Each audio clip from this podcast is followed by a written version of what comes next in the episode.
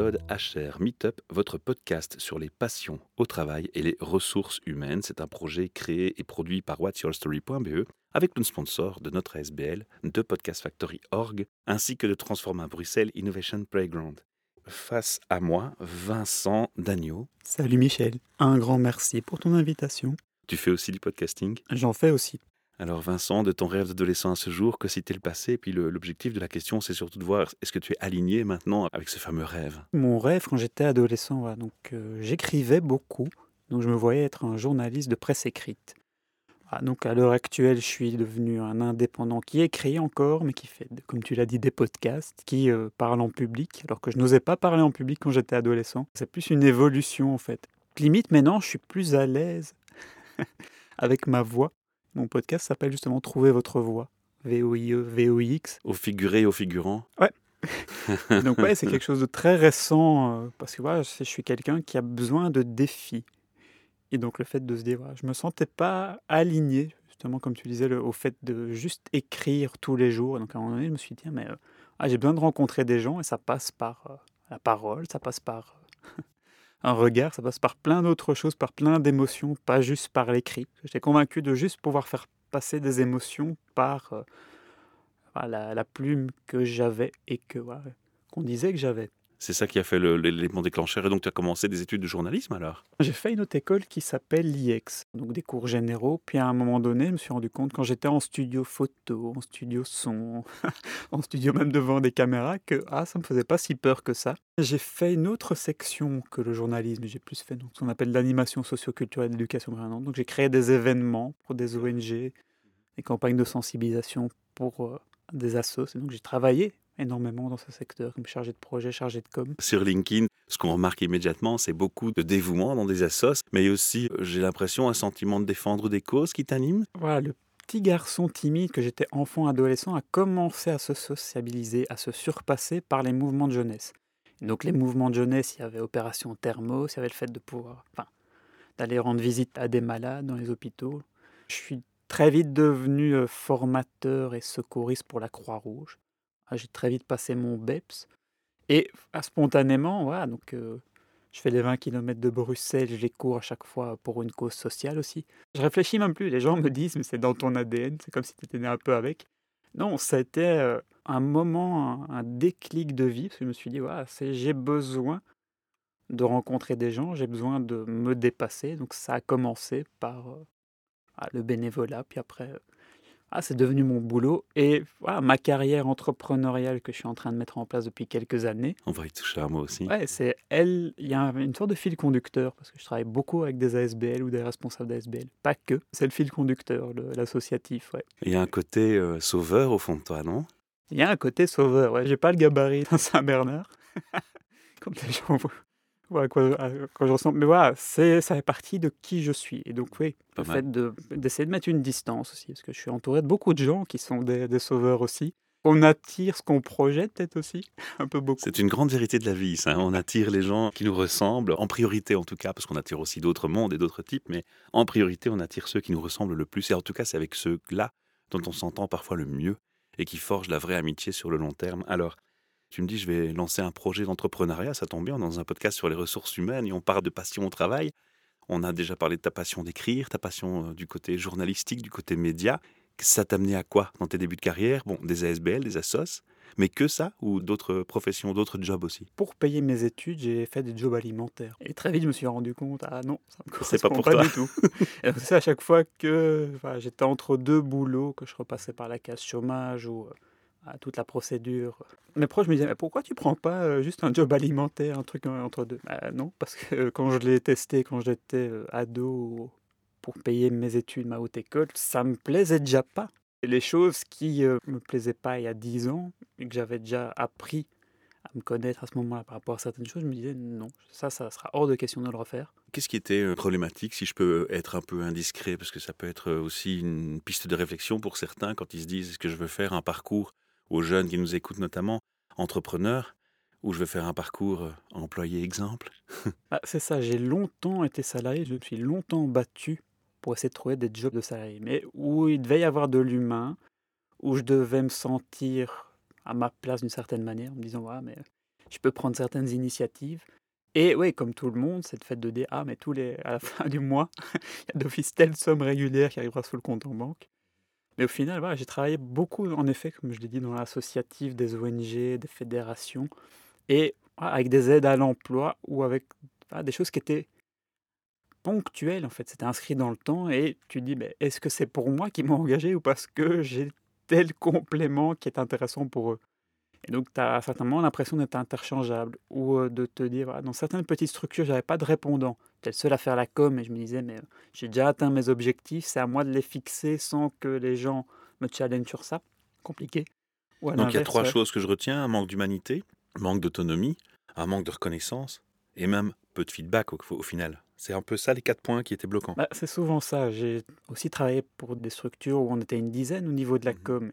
Et donc voilà, je faisais la com pour les gens qui allaient sur le terrain, mais je par exemple des ONG, mais j'allais jamais sur le terrain.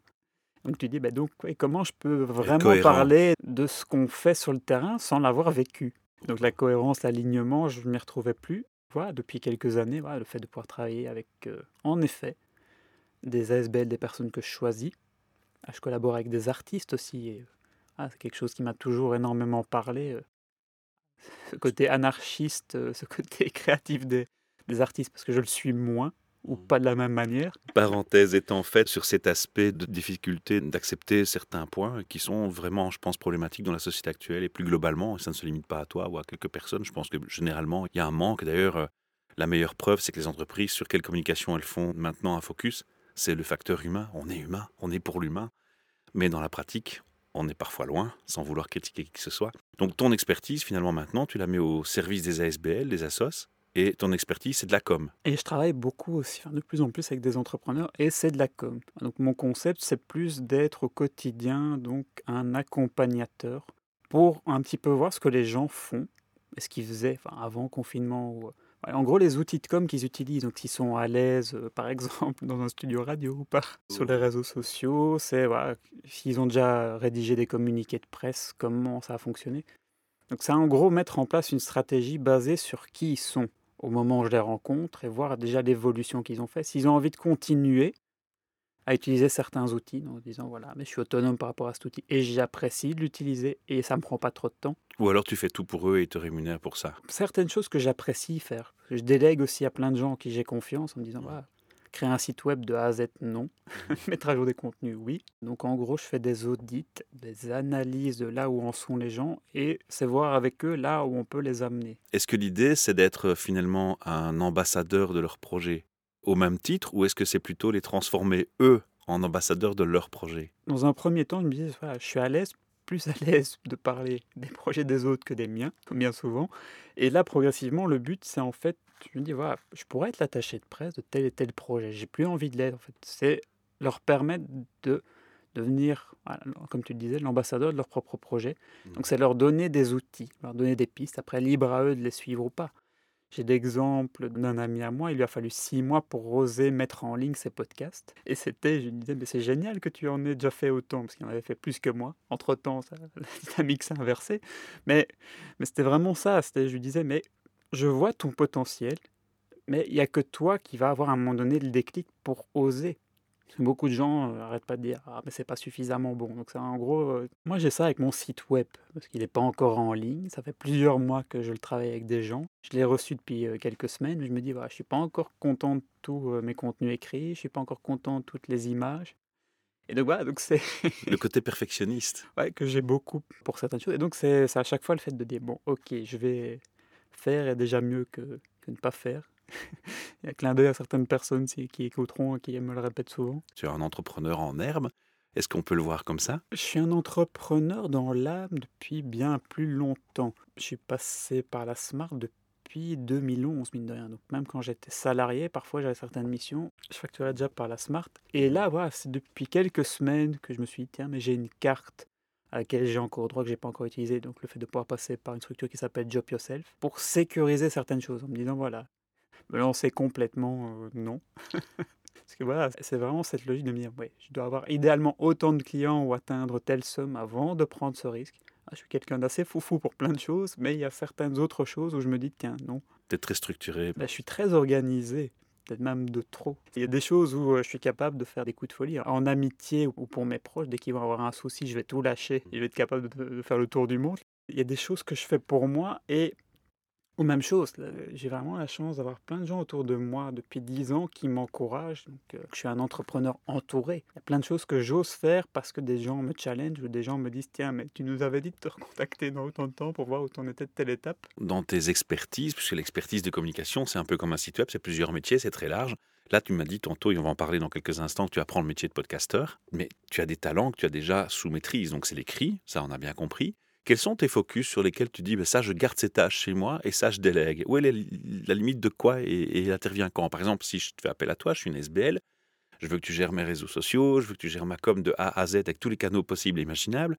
Qu'est-ce que tu vas prendre chez toi parce que tu dis, ça, ce sont mes forces? Qu'est-ce que tu vas déléguer parce que tu dis, d'autres le font mieux que moi? À l'heure actuelle, donc, je garde les podcasts, forcément. Ouais, Même si c'est tout récent, j'ai commencé euh, début mai, je me dis, ah, c'est et tu m'as toi-même dit, ah mais non, t'es pas un, amateur, tu es déjà un pro, même si je le fais de manière assez artisanale. Qu'est-ce que je continue de faire? J'accompagne dans tout ce qui est récolte de fonds, donc euh, des crowdfunding pour des commerces de proximité, dans une dynamique euh, zéro déchet développement durable. Parce que voilà, j'ai accompagné énormément de structures euh, dont j'ai beaucoup collaboré avec Cocorico Searching, donc tu as eu Lidvin dans un de tes podcasts, une grande pote à moi. Et voilà, donc ça a été vraiment le premier accompagnement en crowdfunding que j'ai fait. J'en ai fait une dizaine depuis. Donc c'est quelque chose que j'adore faire, donc c'est mettre en place toute la stratégie. Mais voilà, je ne fais pas les vidéos. Tout ce qui est réseaux sociaux, je forme et je continue de gérer euh, LinkedIn par exemple. Mais euh, Facebook, Instagram, voilà, c'est, je délègue à d'autres personnes en qui j'ai confiance. Et c'est aussi en termes de relations. Les gens me disent, tiens, mais ça peut être quelqu'un juste de digital, ok. Ou à l'inverse, les gens me disent, ah, mais je suis sur Liège, ce serait sympa si ça pouvait être quelqu'un de la région liégeoise, que j'ai envie de rencontrer la personne. Je suis euh, un formateur, j'ai plein de diplômes, j'ai plein de certifications, forcément liées au digital. J'ai une certification en tant que gestionnaire de formateurs, donc je peux entre guillemets coacher d'autres formateurs pour un petit peu mieux euh, qu'ils arrivent à, s'aligner ou quand ils disent tiens mais est-ce que, je, ce que je propose, ça a un sens? C'est ça, voilà. Moi, dans tout ce que je fais, j'ai besoin d'humain, de quête de sens. C'est pas anodin. Euh, qu'on se rencontre. Qu'on se rencontre, c'est pas anodin Lidvin, c'est pas anodin les gens que j'invite dans mes podcasts. Moi, je fais des podcasts où je me promène avec eux dans la nature. On va parler de tes podcasts, parce qu'en fait, il faut faut le rappeler, Évidemment, le côté professionnel pour un podcast HR m'intéresse. Ton côté parcours professionnel, ta vision professionnelle m'intéresse. Ta façon de travailler, ce que tu proposes à, nos auditeurs, euh, s'ils nous écoutent et qui sont des SBL ou concernés par ton travail, m'intéresse évidemment. Mais à l'origine, comment ça s'est passé? On a échangé euh, par une personne euh, en commun qui nous a mis en contact, qui est Florence Pire, qui est clown d'entreprise, qui est aussi venue à mon micro. Je fais un petit coucou à Daisy, son personnage. On a travaillé ensemble en plus récemment pour mon propre employeur et c'était juste magnifique et génial. Elle nous a mis en contact parce qu'elle a vu une passion commune, le podcasting. Et moi, je me dis, mais euh, c'est génial. moi, je ne vois pas les gens comme des concurrents, je vois les gens comme encore une boule d'énergie dans cette masse d'énergie que j'essaye de créer. Et c'est sur cette optique-là qu'on s'est rencontrés, qu'on a échangé. On a très vite pris conscience qu'on était alignés sur cette façon de voir les choses aussi. Ce que tu m'as expliqué au téléphone m'a beaucoup touché. C'est que toi, tu t'occupes pas d'avoir le son euh, qui est irréprochable, parfait. Euh. Non, toi, ce qui t'intéresse, c'est vraiment l'approche humaine c'est le format natif pur, et tu fais une chose, c'est que tu ne te prends pas la tête, tu vas n'importe où, dans n'importe quel endroit, tu te soucies peu des conditions et tu te lances. Tu peux un peu en parler, comment tu vois ton podcast et ton format? Il n'y a pas un minutage précis. Donc ouais, forcément, j'ai fait un podcast zéro qui euh, était à deux rues de chez moi dans un petit parc. Donc c'est l'énergie du moment, la météo du moment, tu sais pas comment y faire. Donc euh, donc il y a des podcasts où c'est sous la pluie, il y a des podcasts où c'est euh, plein soleil. Je coupe pas, donc c'est avec le micro intégré de mon, de mon GSM. Et je retravaille pas. T'entends des piétons, t'entends des voitures, t'entends des avions, t'entends des canards ou d'autres animaux. C'est tous les samedis que je les diffuse. Aujourd'hui, donc, euh, donc on fait ça le 3 juillet. Donc c'est un podcast que j'avais fait le 26 mai. C'était dans un petit parc. Et donc, en gros, je demande à mes invités donc une date et un lieu près de chez eux qui les inspire. C'est parfois dans leur jardin, c'est parfois sur leur terrasse. Ça va être de plus en plus euh, dans, sur des terrasses euh, d'Oreca ou dans des lieux culturels, parce que ça fait partie de ce que je demande un petit peu aux gens aussi. Je me suis déplacé aux quatre coins de Bruxelles. J'en ai déjà fait en région liégeoise, j'en ai déjà fait à Sydney, j'en ai déjà fait dans le Brabant wallon. J'en ai fait un à Villers-Naville notamment avec une chanteuse. Il y a un thème spécifique que tu as choisi? J'invite des entrepreneurs inspirants, des entrepreneurs que je connais depuis quelques mois, quelques années. Et a parfois eu des entrepreneurs avec lesquels j'avais passé beaucoup d'heures en Zoom, forcément, ces derniers mois. Le podcast, c'était la première rencontre avec eux. C'était le fait de dire Ah, ben, ça s'explique pas. Donc j'ai eu un podcast euh, qui a été fait. Euh, c'était vraiment quelque chose qui a duré 30 euh, minutes avec quelqu'un que je voyais pour la première fois. Elle me faisait découvrir la promenade qu'elle fait avec les gens avec lesquels elle travaille, parce qu'elle est psychologue et elle avait fait un burn-out quand elle était psychologue dans un hôpital. Donc maintenant, ses patients, elle, elle promène avec eux une heure dans la nature.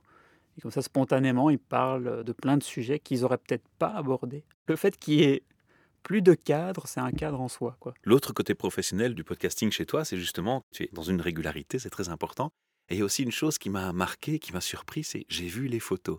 Ça, c'est quand même assez innovant comme approche dans le podcasting. Souvent, les gens font un focus sur le lien, la photo de la personne ou l'interview ou le sujet. Et puis toi, tu viens avec des photos sur le contexte d'enregistrement. C'est juste magique. Moi, j'ai adoré. Ben, c'est ça, je me dis, voilà, ben, la photo de la personne, si les gens ont envie de découvrir la personne et de pouvoir la visualiser, voilà, ils vont pouvoir aller sur son LinkedIn, sur son site web, ils vont voir une photo à ce moment-là. Alors moi, je mets des photos du cadre, de la nature où on l'a tourné. Tu as des retours sur cette approche? Les gens sont sensibles à ça, ils manifestent parfois des. J'ai plus des, retours sur le podcast parce que je dis aux gens, voilà, ça donne un cadre, donc ça va un petit peu peut-être limiter l'imaginaire qui se seront fait de l'endroit. Ils se seront dit, tiens, mais. Tiens, mais pourquoi il n'y a pas une photo du canard qu'on a entendu pendant 10 minutes euh, sur les 30 Bah non. Parce qu'il était dans les nombreux éléments sur le moment même, mais, euh, voilà, mais c'était. Euh, parfois c'est des photos de nature, parfois c'est des photos de bâtiments, parfois c'est des photos d'animaux. Quel est l'endroit le plus insolite où tu as fait un podcast? L'endroit le plus insolite, mais il n'y a pas vraiment de lieu très insolite, je trouve. Je l'ai fait dans des jardins, comme je l'ai dit, je l'ai fait dans des parcs. Le plus insolite, enfin, c'est par rapport à une météo où il y avait 70 km/h de vent, où il y avait une pluie qui tombait à fond, donc on s'est abrité sous un kiosque. Et donc on a dû le refaire parce que c'était inaudible. Ah oui, carrément. De par tous les bruits d'ambiance. Il y avait trop de bruit d'ambiance. J'avais envie qu'il y ait un peu de bruit d'ambiance. Le bruit d'ambiance devenait le podcast. Et donc, c'était les voix des humains qui étaient l'ambiance et non l'inverse. Donc là, c'était un peu. Un peu extrême, oui. Ah, mais c'était un énorme apprentissage. Et puis, euh, les lieux, voilà, j'ai été dans des endroits euh, qui m'ont apaisé en me disant voilà, c'est euh, génial. Parce que tu n'entends plus aucun bruit. Mais ce qui est génial aussi, c'est ton approche sur trouver des gens inspirants. Et ça, c'est aussi un point où on s'est beaucoup rejoint. Parlons du futur. Comment tu vois les choses évoluer et pour ton podcast et pour tes projets en général? Parce que j'imagine que le podcast, tu vas aussi vouloir l'amener à, des clients. Ils n'ont peut-être pas envie, eux, d'avoir ce format genre euh, prise de son dans un parc avec des bruits de fond. Ils voudront peut-être attendre pour une entreprise un format un peu plus euh, cadré. Euh. C'est des choses que tu envisages ou? Moi, mon but, c'est pas de travailler pour des entreprises. J'ai travaillé pour des grosses ONG que j'ai considérées comme des entreprises à un moment donné, tellement ça, voilà, comme on le disait, l'humain a passé au second plan. donc maintenant, c'est plus ça. C'est, je n'ai pas encore réfléchi. Est-ce que ça va rester dans la nature? Est-ce que je vais euh, passer en studio? Est-ce que je vais me professionnaliser en achetant du matériel. Tu sais que tu peux compter sur moi. Hein. Merci. Ce serait possible. Mais pour le moment, je me dis, voilà, c'est euh, mon concept je suis aligné par rapport à ça et je me dis, ouais, j'ai même pas envie de gagner ma vie par rapport à ça.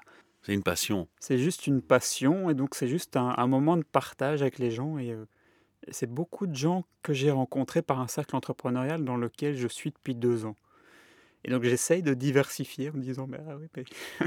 On finit notre interview toujours par trois questions sur le thème RH. La première, c'est comment toi, tu définis un RH tu n'as pas été dans de grandes entreprises, tu as plutôt été dans des assos ou des organisations de taille quand même parfois conséquente, mais tu as échangé avec ce milieu, tu as été confronté comme tout le monde, donc tu as certainement une vision sur le RH. Quand je suis passé dans des intérims, le RH ne me plaisait pas du tout. Tu dis, il y a des ressources, ben ça tu les perçois les ressources, mais la deuxième lettre, l'humain, J'étais souvent avec cette impression de me dire, t'es un numéro. Ton interlocuteur qui était censé te recontacter euh, est parti entre-temps de la structure. C'est qui qui s'occupe de, ton dossier?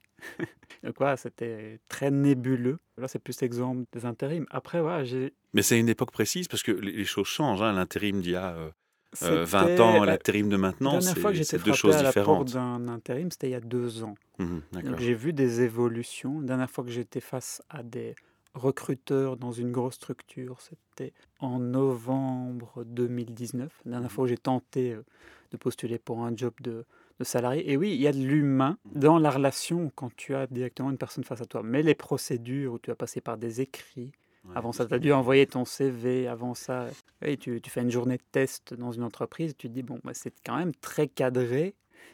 Et euh, j'avais plus l'impression de me dire, bah, donc je suis analysé sur ce que je vais faire comme erreur, plus que sur euh, tout ce que j'apporte. Et ça, moi je fonctionne plus en voyant le côté positif des choses. Je suis plus quelqu'un qui essaie d'avancer dans la vie en se disant, je suis plus aligné en apportant de l'amour qu'en projetant mes peurs.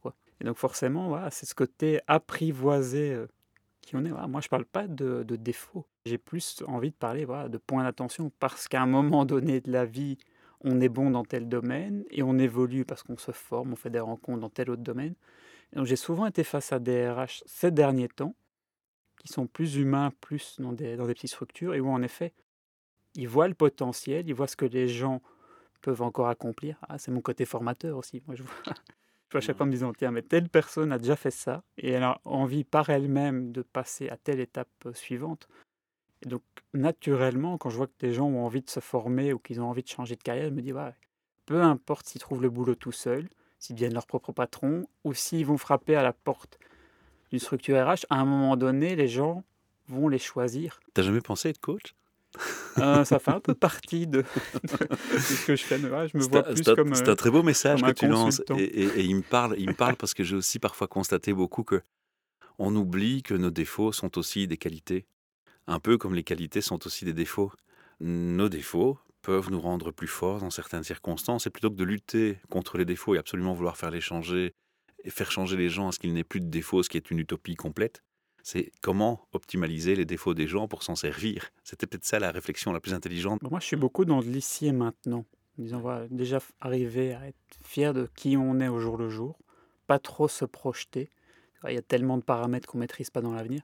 Et moi, je, charrie souvent les gens en disant, voilà, mais euh, la seule fois où je regarde assez régulièrement dans le rétroviseur, c'est quand je suis au volant. Ça me sert à rien de regarder mon passé. Je sais tout ce que j'ai eu comme peur par le passé qui était propre à moi. Je sais aussi quelles sont les, les peurs que mes proches m'ont un petit peu mis sur les épaules. Et donc, donc c'est ça, il y a plein de choses qu'on peut plus faire par rapport à nos passés. On sait d'où on vient, on a vécu des choses très compliquées. Ça m'a énormément appris sur moi, ce confinement, en disant, tiens, mais ouais, mais il y a plein de choses que je peux pas faire. La météo, on n'a aucun contrôle dessus. À la projection sur, ah, telle personne, elle pense de telle et telle manière. Ouais. On, peut, ouais, on a parlé de burn-out. J'ai plein de gens autour de moi qui ont fait des burn-out et je sais les limites que j'ai à pouvoir les accompagner, mon côté sauveur. Et je sais aussi qu'il y a plein de choses que ces personnes vont devoir faire toutes seules et elles savent qu'elles peuvent compter sur moi, mais qu'au quotidien, je dois avancer déjà sur mes choses à moi parce que ah, plein de gens essayent justement soit de se focaliser juste sur eux et c'est pas comme ça que ça fonctionne parce qu'on est entouré par d'autres êtres humains, qu'on le veuille ou non, ou à l'inverse, les gens sont dans une dynamique ah mais je vais essayer de, de sauver tout le monde. Bah, commence par te sauver toi. La deuxième question, c'est l'effet waouh. Tu vois, un effet waouh, c'est euh, un endroit tu vas, pour X raisons, peu importe. Et puis, il y a une chose qui se passe à laquelle tu t'attends pas du tout, qui donne envie d'y travailler. On a pensé à quelque chose pour que cet endroit soit inspirant. Parce qu'il n'y a pas que les gens qui peuvent être inspirants, il y a les lieux aussi. Alors, est-ce que tu as déjà eu un effet waouh? Si oui, lequel et pourquoi Et sinon, ben, qu'est-ce qui te donnerait un effet waouh dans ton parcours de vie? Ah, j'ai beaucoup fréquenté des espaces de coworking ces dernières années pour sentir les ambiances ou parce que voilà, j'avais des rendez-vous qui étaient programmés dans ces endroits-là. Donc, moi, j'ai un effet waouh quand je découvre des personnes, quand je découvre des lieux, Ah, quand je suis dans une routine. Ah, c'est pas que le confinement m'a dérangé d'être sur Zoom et d'être chez moi. C'était sympa parce que j'avais quand même l'impression de garder un lien. Ah, moi, je suis bien quand je me promène dans la nature. Donc, à un moment donné, j'écoute mon rythme et je me dis, ouais, bah, ok, tu viens de passer X heures Enfermé enfermé et sur ton PC, certes, tu as avancé sur telle et telle chose, et donc je suis assez content de ça. À un moment donné, voilà, pour avoir de nouvelles idées ou pour pouvoir justement me dire, ben, je vais pouvoir retourner demain avec la- le même plaisir devant un écran, j'ai besoin de faire certaines choses. Donc je fais du sport, je fais...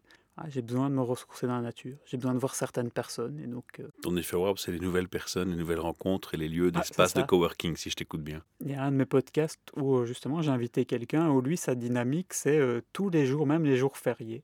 soit il appelle des gens, soit il passe des zooms, soit il va se promener avec ces gens. Son but, c'est aussi de rencontrer des gens. La dernière question, c'est une question ouverte. Si tu sais que tous les DRH, et on l'espère, nous écoutent en ce moment, donc tous les directeurs de ressources humaines en entreprise ou dans une petite PME ou les patrons, tu as un message vraiment important, tu veux leur faire passer, et tu sais que là, ils t'écoutent tous. Que c'est pas une faiblesse d'avoir face à, à, eux des employés vulnérables, qui peuvent aussi, par moments, montrer leur vulnérabilité. Parce qu'avant, bien souvent, de devenir patron, ils sont passés par certaines étapes ils n'en parlent pas de ces étapes. Il y en a qui en parlent. Hein. Il y en a qui disent le secret d'un entrepreneuriat réussi, c'est parfois accepter de se casser la gueule et de comprendre que ces échecs sont des façons de rebondir et d'apprendre. Les entrepreneurs, oui, mais des CIO de grosses boîtes, eux, ça, ils donnent l'impression qu'il n'y a rien qui les touche. Et donc, c'est, donc c'est ça, c'est le fait de, pas forcément de parler de sa vie privée, mais euh, à un moment donné, ouais, se dire, ouais, il y a un manque d'authenticité d'après toi? J'ai pas envie de citer ni des, ni des boîtes, ni des noms de personnes. C'est pas le but, non, non. Voilà, mais il y a parfois des gens,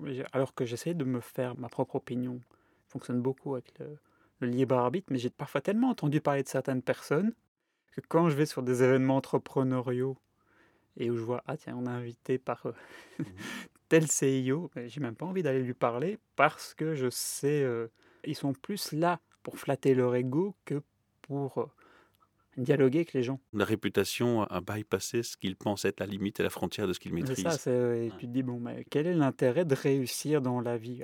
Avoir un énorme compte en banque, une, magnifique somme sur ton compte en banque, si au final, tu n'es pas entouré par des gens... Euh, Bienveillants. Moi, je me dis, je m'en fiche du nombre de personnes, enfin, le plus tard possible, ça, arrivera que j'aurai mon enterrement toute façon, je serai plus là pour le vérifier ou pas. Je me dis, voilà, j'aurais pas envie que les gens soient là par intérêt ou juste, ah tiens, mais j'y vais comme si j'étais à un événement de networking. Non. c'est ça, c'est vraiment ce côté humain. J'étais surpris par euh, les gens, euh, je lis beaucoup justement de livres, de grands patrons, et, je pose souvent cette question-là, des gens aussi bien avec lesquels je travaille que des gens qui m'ont challengé. Est-ce que vous pensez qu'Elon Musk ou que, que Jeff Bezos sont heureux dans tous les pans de leur vie ah, donc si on prend ne que Steve Jobs, à la fin de sa vie, il a eu certains déclics, mais un peu trop tard. Si on prend Bill Gates qui vient de divorcer, on se dit, bah, bah oui, non. Il n'est pas à l'abri non plus de... Il était donc pas si heureux que ça. Donc c'était un bonheur de façade. Et donc voilà, on se compare à chaque fois, nous en tant qu'être humain, à plein de gens. Moi je trouve qu'on doit plus s'inspirer des gens. Parce qu'il y a ce que les gens montrent en public et après, il y a tout ce qu'on ne peut pas deviner de ce qui se passe chez eux en privé. Donc, encore une fois, c'est l'authenticité, le mot-clé, le mot de fin de, de ce podcast. C'est une belle conclusion un bel échange. Et euh, comme je te dis, j'ai vraiment envie de supporter euh, ton projet et ton podcast. Donc n'hésite pas. si je peux t'aider, ce sera une grande joie. donc ça s'appelle Trouver votre voix. Voilà, on allait y venir. Et tu peux les trouver sur quelle plateforme? C'est sur Ocha pour le moment. Ça sera sur mon site web à un moment donné, comme je l'ai dit, quand mon site web sera un peu plus avancé. Voilà, j'ai eu 40 ans cette année, donc je me suis mis un certain nombre d'objectifs. Parfois avec trop de pression déjà pour moi. Donc mes proches ont eu un mal fou à suivre. C'est ça, c'est bien d'avoir des objectifs, mais c'est de se dire, voilà, on va essayer d'y arriver. Donc si on n'y arrive pas dans la semaine ou dans le mois où on espère, c'est déjà bien de se dire, bah, c'est en vous. Alors les auditeurs qui nous entendent aujourd'hui et qui souhaiteraient venir partager leur passion à mon micro, comme euh, l'a fait Vincent ce jour, eh bien, bienvenue. Il suffit de me faire un mail à guest at. On fixe rendez-vous. J'informe que je ne prépare pas que c'est de l'impro. Je confirme. On sait juste un peu la structure et puis c'est tout. Et puis je crois que ça rend les échanges bien plus riches. Donc euh, voilà, ne vous prenez pas la tête, il n'y a pas d'angoisse, c'est pas du live, c'est pas du streaming pour l'instant. Il n'y a pas non plus de peur à avoir. Et puis vous pourrez écouter avant que ce soit mis en ligne. Donc voilà. Je sais que je reçois de plus en plus de demandes, donc si jamais je mets un délai avant de répondre, ne vous inquiétez pas, je ne vous oublierai pas non plus. À très bientôt. Au revoir.